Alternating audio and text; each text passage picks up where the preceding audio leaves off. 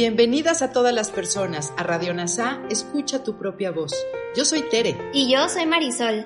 En Radio NASA le hablamos a todas las personas, no a hombres o mujeres. Te invitamos a ser parte de nuestra comunidad. NASA Curarte Tú y un curso de milagros. Te acompañaremos en las lecciones diarias de un curso de milagros. Profundizaremos en las oraciones que se encuentran a lo largo del libro. Hablaremos de temas importantes que permitirán experimentar amor y paz día a día. Y compartiremos entrevistas con maestros adjuntos NASA y maestros de un curso de milagros. Gracias por acompañarnos.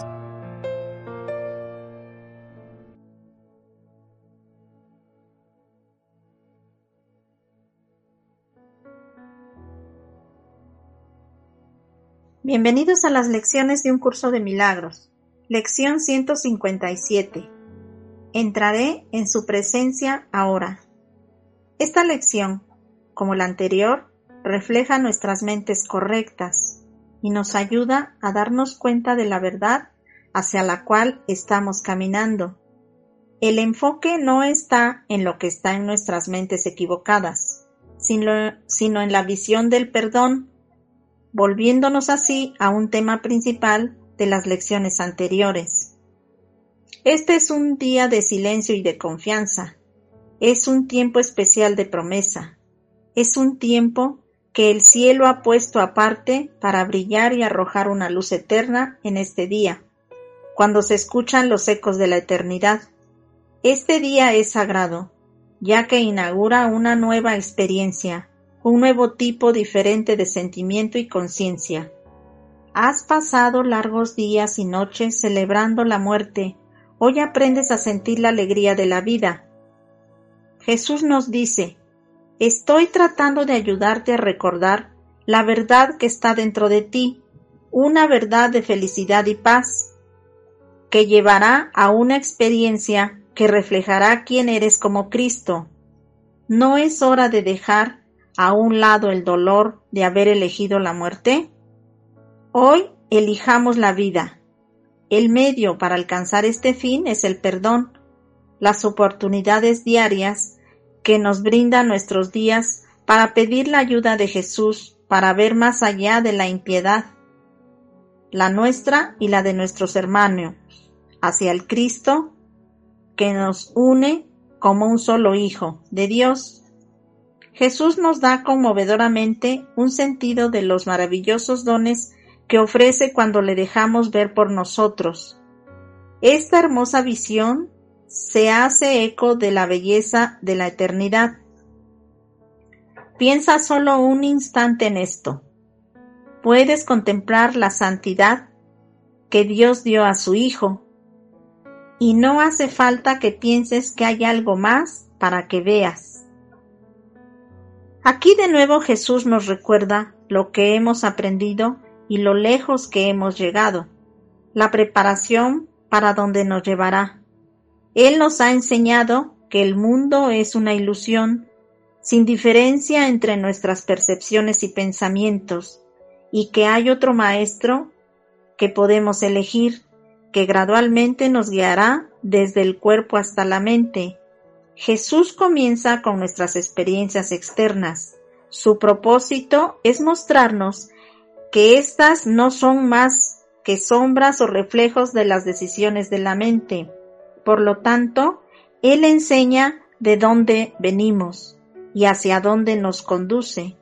Solo necesitamos continuar sosteniendo su mano, mientras juntos recorremos el camino del perdón el propósito de un curso de milagros es llevarnos a lo largo del texto, la cual llama la puerta del cielo, el mundo real. En ese momento cesa todo aprendizaje, seguido por la experiencia del amor. Jesús explica que la experiencia del amor de Dios y la unidad que es nuestro ser está más allá de lo que podemos aprender.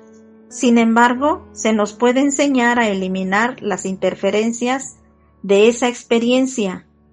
Estas lecciones, por lo tanto, son un programa de entrenamiento de un año que nos ayuda a desaprender lo que el ego nos ha enseñado.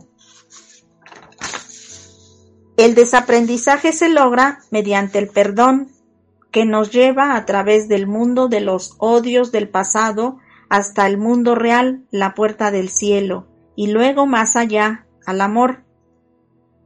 Perdona el pasado y déjalo ir, porque se ha ido. Has seguido adelante y has llegado al mundo que yace a las puertas del cielo. No hay obstáculos para la voluntad de Dios, ni, ni necesidad de que repitas de nuevo un viaje que se acabó hace mucho tiempo. Mira suavemente a tu hermano y mira el mundo en el que la percepción de tu odio se ha transformado en un mundo de amor. Elige una vez más, sigue siendo tu única esperanza. Las tinieblas no pueden ocultar los dones de Dios a menos que tú lo desees. En paz vengo y te insto ahora a que pongas fin al tiempo y asciendas a la eternidad conmigo. Toma mi mano cuando regreses porque nos, porque nos reuniremos. Ahora las huestes del cielo vienen con nosotros para barrer todos los vestigios de los sueños y todo pensamiento que descansa en la nada. Cuán queridos son ustedes, por Dios, que les pide que caminen conmigo. Hoy se les dará la oportunidad de sentir un toque de cielo, aunque volverán a los senderos del aprendizaje. Sin embargo, ustedes han llegado lo suficientemente lejos a lo largo del camino como para alterar el tiempo, lo suficiente como para elevarse por encima de sus leyes y caminar hacia la eternidad por un tiempo.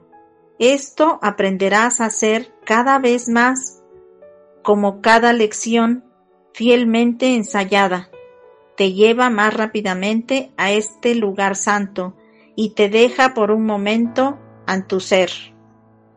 Jesús vuelve a enfatizar nuestra necesidad de ensayar fielmente estas lecciones, lo que significa que necesitamos practicarlas una y otra vez.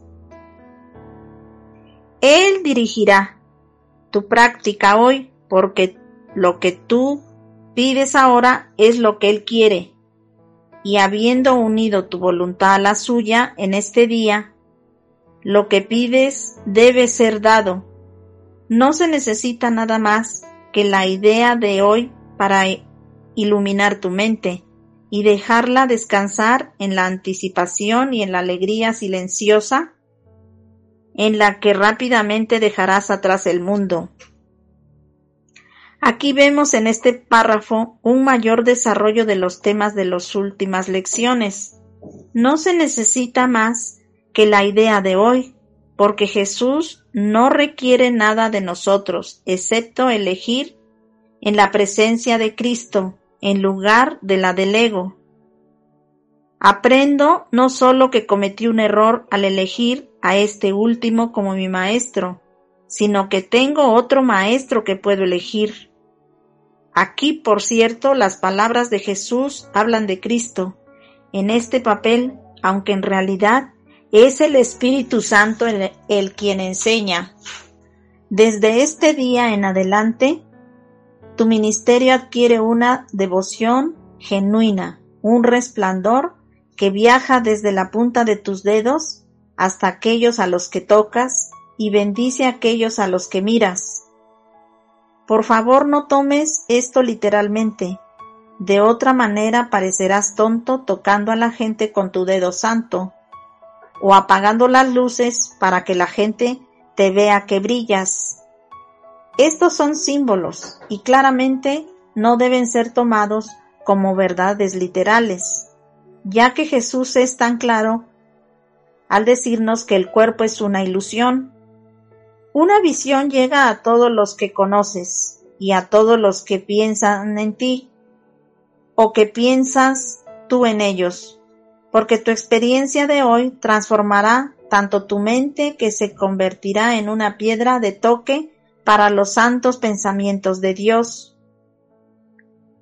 Volvemos a la enseñanza central de un curso de milagros.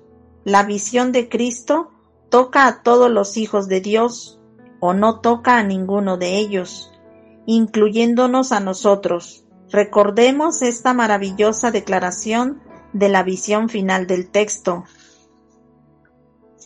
A tus ojos cansados te traigo una visión de un mundo diferente, tan nuevo, limpio y fresco, que olvidarás el dolor y la pena que viste antes. Felizmente aprendemos la lección de Jesús, de que juntos o no aprenderemos nada. La visión que transforma nuestra mente y la mente de la afiliación a través del pensamiento del perdón total, reflejado el pensamiento de Dios del amor total. Tu cuerpo será santificado hoy, siendo su único propósito ahora traer la visión de lo que experimentas hoy para iluminar al mundo. Obviamente no es el cuerpo el que es santificado. El punto de vista de Jesús es inconfundible. El propósito hace al cuerpo santo porque en sí mismo no es nada, ni santo ni impio. La mente sirve al propósito profano del ego de reforzar el pecado de separación o el propósito santo del Espíritu Santo de deshacer esa elección y corregir los errores del ego a través del perdón. Sin embargo, debido a que creemos que somos cuerpos, esta lección debe ser traducida por la mente a una forma que podamos aceptar y entender. Una vez más, el contenido es sagrado, no la forma. El cuerpo es el medio por el cual el ego trata de hacer que la relación impia parezca real. El propósito aquí es el pecado. Y si ves el cuerpo, has elegido el juicio y no la visión, porque la visión, como las relaciones, no tienen orden. Lo veas o no lo veas. El que ve el cuerpo de un hermano le ha juzgado y no lo ve el Espíritu Santo no ve realmente como pecador al cuerpo, no lo ve en absoluto. En la oscuridad del pecado es invisible y aquí en la oscuridad está la realidad de tu hermano imaginada como un cuerpo, en relaciones profanas con otros cuerpos, sirviendo a la causa del pecado un instante antes de morir. De hecho, hay una diferencia entre este imaginario vano y la visión. La diferencia no está en ellos, sino en su propósito. Ambos no son más que medios, cada uno para el fin para el que se emplea. Juicio que te enseña a ti mismo. La visión se aprende de aquel que deshacería tu enseñanza, su visión no puede ver el cuerpo porque no puede mirar el pecado y así te lleva a la realidad. Jesús no quiere que neguemos lo que nos dicen nuestros ojos, más bien, no ver el cuerpo significa no ver a través del propósito del ego de juzgar y pecar, intereses separados, sino el propósito del Espíritu Santo de perdonar intereses compartidos.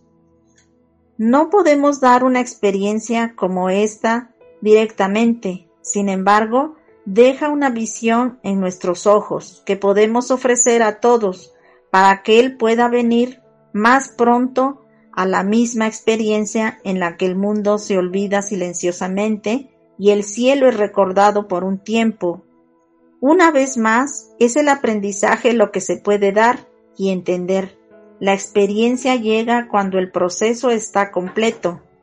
El mundo se olvida silenciosamente al olvidar el sistema de pensamiento que lo hizo, lo que significa elegir contra el ego. Aprendemos que Jesús tenía razón. La salvación es una empresa de colaboración y no ganada a costa de otro. Como insiste el ego, así aprendemos a dejar ir el juicio y elegir la visión como Jesús nos instruye. La salvación es la meta del Espíritu Santo. El medio es la visión, porque lo que la vista mira es impecable. Nadie que ama puede juzgar, y lo que ve está libre de condenación, y lo que ve no lo hizo, porque le fue dado verlo, como le, lo fue dado la visión que hizo posible su visión. A medida que esta experiencia aumenta y todos los objetivos, pero este se vuelve de poco valor, el mundo al que ustedes regresarán se vuelve un poco más cercano al fin de los tiempos, un poco más parecido al cielo en sus caminos, un poco más cercano a su liberación. De nuevo, no es que el mundo se transforme en el cielo. ¿Cómo puede transformarse nada? Otros caminos espirituales hablan de la transformación del mundo, y la Biblia habla de una nueva Jerusalén en la tierra. Esto, sin embargo, no es el significado de Jesús, lo que se transforma en nuestro sistema de pensamiento, lo que significa que el propósito del mundo cambia. La frase anterior implica claramente que Jesús está hablando de un proceso. A medida que esta experiencia aumenta y todas las metas, pero éstas se vuelven de poco valor, Jesús no dice que se vuelvan totalmente inútiles, al menos todavía no. El valor y el valor que damos al mundo y a nuestras experiencias aquí disminuirán con el tiempo, a medida que aprendamos a no valorar lo que no tiene valor. Jesús discute esto en la tercera etapa del desarrollo de la confianza,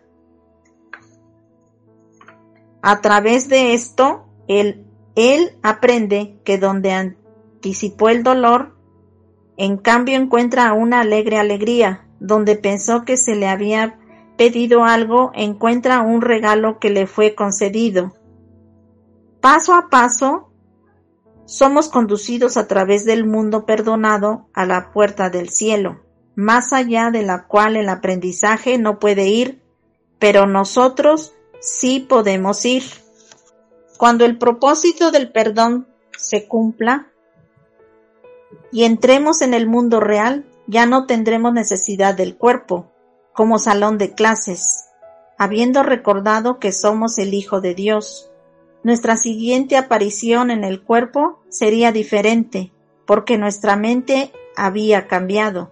Antes de que ese día feliz ocurra, sin embargo, el estar en el cuerpo sirve al santo propósito de aprender el perdón, así como ser un ejemplo para que otros aprendan lo mismo. Tal es el propósito de la santa relación, unirnos a Jesús como lo hacemos con nuestros hermanos, compartiendo la luz unos con otros y con el mundo. En tu relación te has unido a mí para llevar al cielo al Hijo de Dios, que se escondió en las tinieblas. Ustedes han estado dispuestos a traer la oscuridad a la luz, y esta voluntad ha dado fuerza a todos los que permanecían en la oscuridad. Los que querían ver, verán, y se unirán conmigo para llevar su luz a las tinieblas, cuando las tinieblas en ellas sean ofrecidas a la luz y sean removidas para siempre.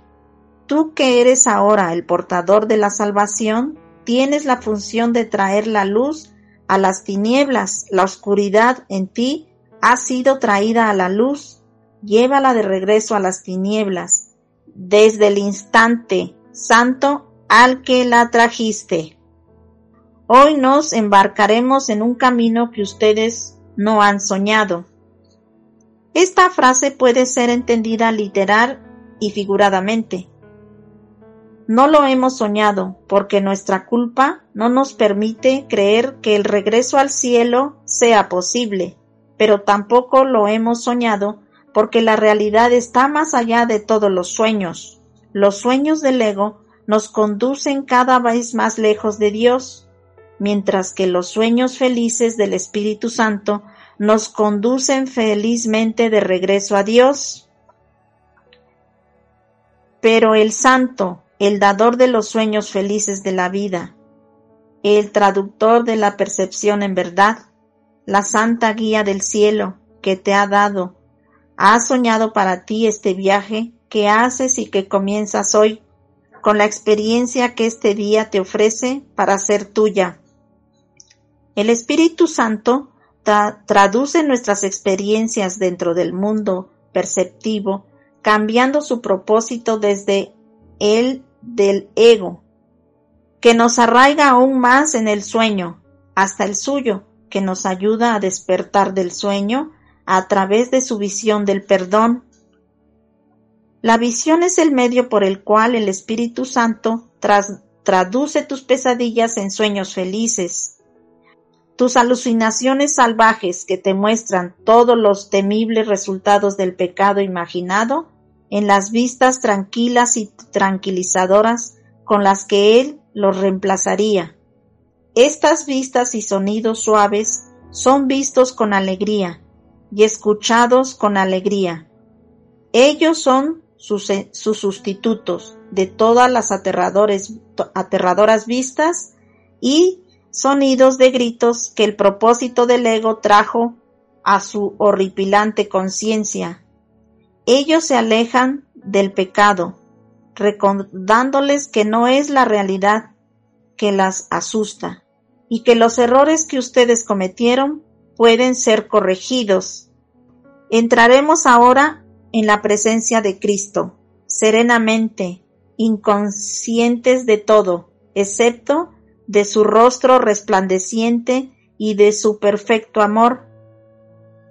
La visión de su rostro permanecerá contigo, pero habrá un instante que trascienda toda visión, incluso esta, la más santa. Esto nunca lo enseñarás porque no lo lograste a través del aprendizaje. Sin embargo, la visión habla de tu recuerdo, de lo que sabías en ese instante, y seguramente lo sabrás de nuevo. En este inspirador pasaje, Jesús te dice que es posible tener una experiencia en la que tu identidad se transformará permitiéndote dejar el mundo del ego por completo y volverás porque todavía no has dejado ir totalmente tu ego. Sin embargo, el Espíritu Santo traducirá su visión en experiencia aquí, la cual puede alcanzar a otros. Esto no tiene nada que ver con palabras o comportamiento, sino con la presencia no egoísta de tu mente. Mientras no puedas enseñar el amor y la unidad de Dios, puedes enseñar a deshacer la culpa, tu falta de juicio hacia ti mismo y hacia los demás, deshace las interferencias para recordar la experiencia de la unidad. Por lo tanto, ustedes enseñan a deshacer la ilusión, no la simple verdad, que simplemente regresa a su conciencia cuando regresan a ella. Gracias por haberte unido a las lecciones de un curso de milagros y unirte a otras mentes con la mente única. Soy gratitud.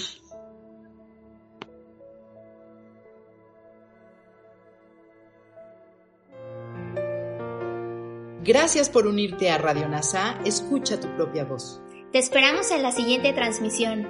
Búscanos en Instagram y Facebook como arroba NASA Curarte Tú. También encuéntranos en Telegram y YouTube. Suscríbete a este espacio y escucha, tu, propia, voz.